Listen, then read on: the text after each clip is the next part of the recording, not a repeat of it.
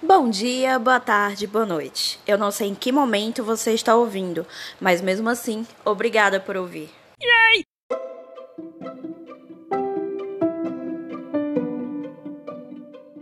E o podcast de hoje nada mais é do que uma homenagem a esse dia maravilhoso que é 12 de junho, meus amigos, Dia dos Namorados. E se você está aí, solteiro, cabisbaixo, sem vontade de cantar uma bela canção, vem comigo que a gente vai discorrer sobre esse assunto já já. Continuemos então. E o Dia dos Namorados representa uma coisa diferente para cada grupo de relacionamentos que nós temos.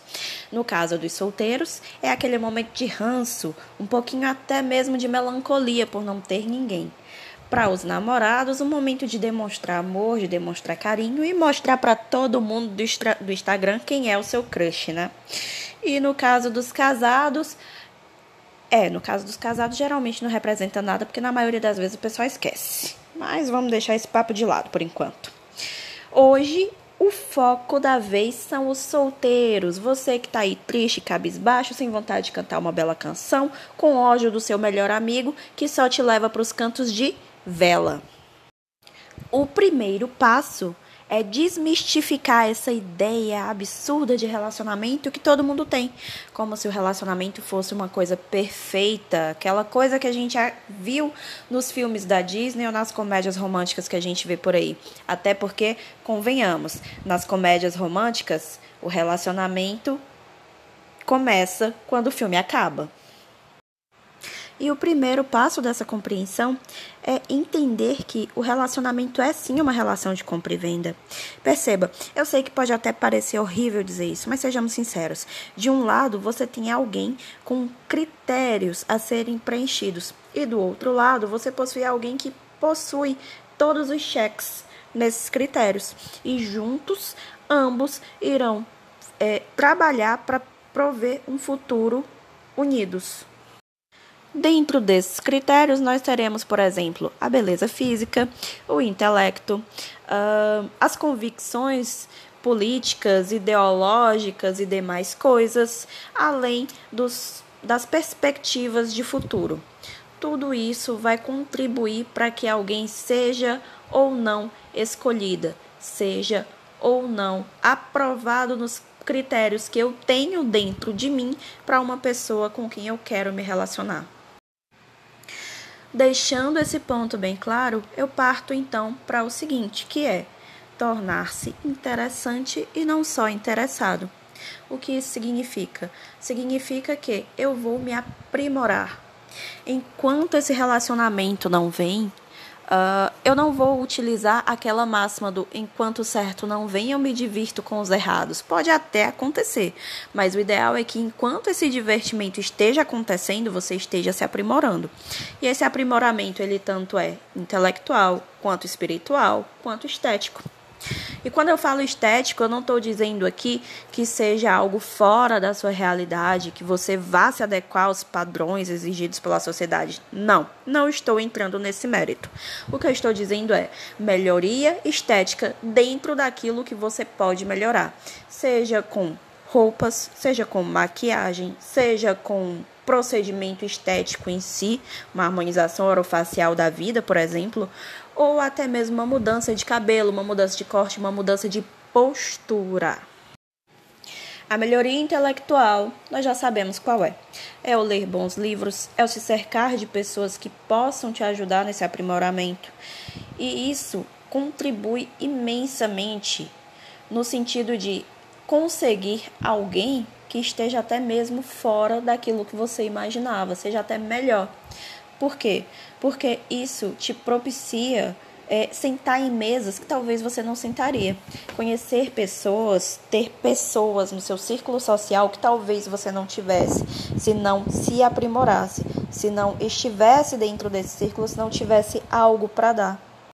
Supondo então que já houve o trabalho em cima dessas duas partes, esse aprimoramento que eu falei, você então conhece uma pessoa que você julga maravilhosa, uma pessoa que está dentro dos parâmetros que você colocou para si, dentro daqueles critérios que você estabeleceu uh, para alguém com quem você se relacionaria.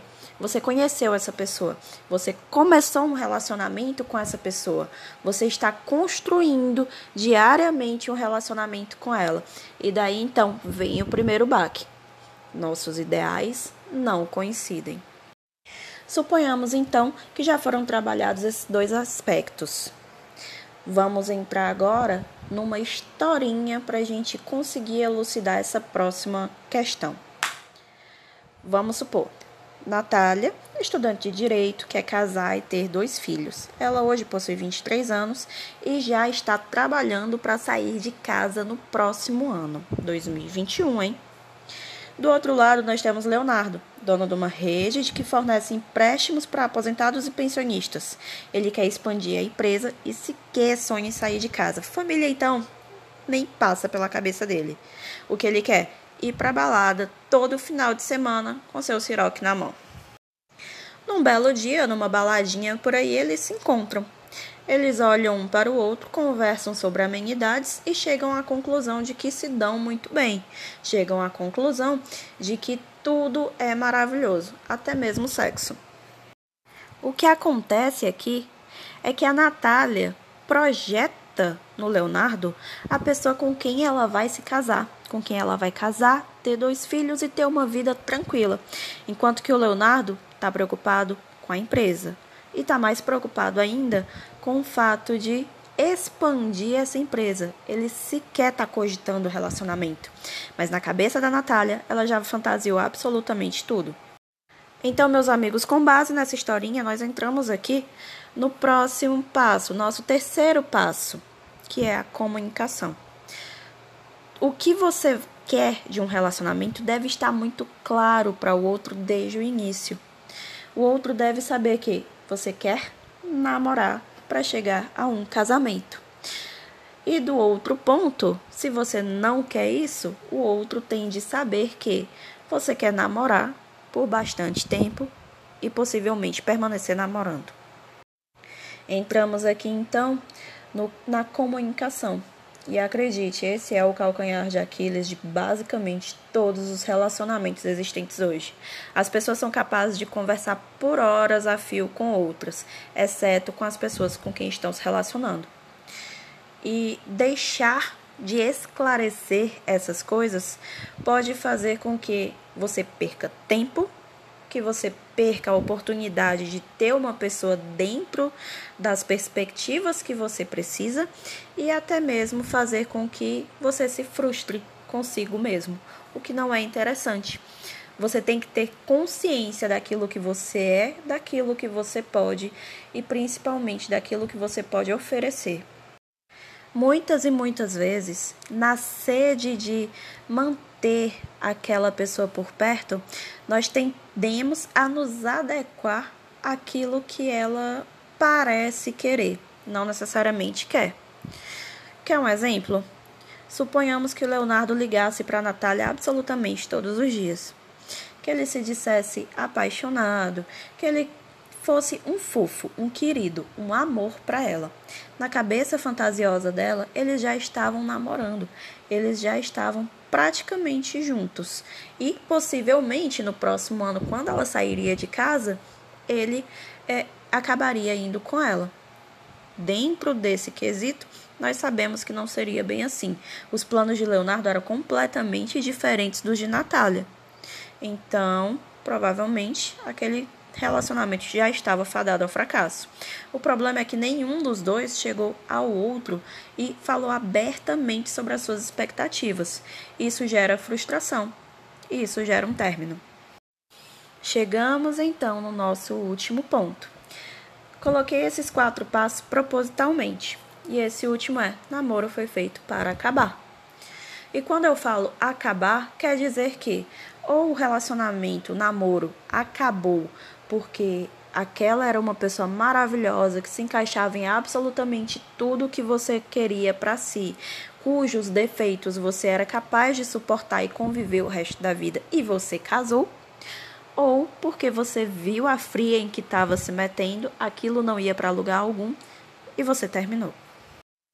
Os términos fazem parte da vida, os rompimentos, as mudanças de trajetória ao decorrer da vida. O que significa dizer que namoros acabam e é perfeitamente normal estar sozinho. Enquanto está sozinho, aprimore-se, cresça e você verá o mundo inteiro se abrir diante de si. A mensagem que eu gostaria de deixar para você hoje, solteiro, nesse Dia dos Namorados, é: não dê ao namoro a importância maior do que aquela que ele tem. Ou seja, não dê a ele um poder maior do que aquele que ele tem. Ele nada mais é do que um método de avaliação se aquela outra pessoa com quem você se relaciona de fato será alguém com quem você conseguirá conviver pelo resto da sua vida. E se acabar, tudo bem. Acontece, a vida segue seu rumo e outras pessoas surgirão. Esteja pronto, esteja preparado, de coração tranquilo. A vida é isso. O caminho se faz ao caminhar. Apenas siga.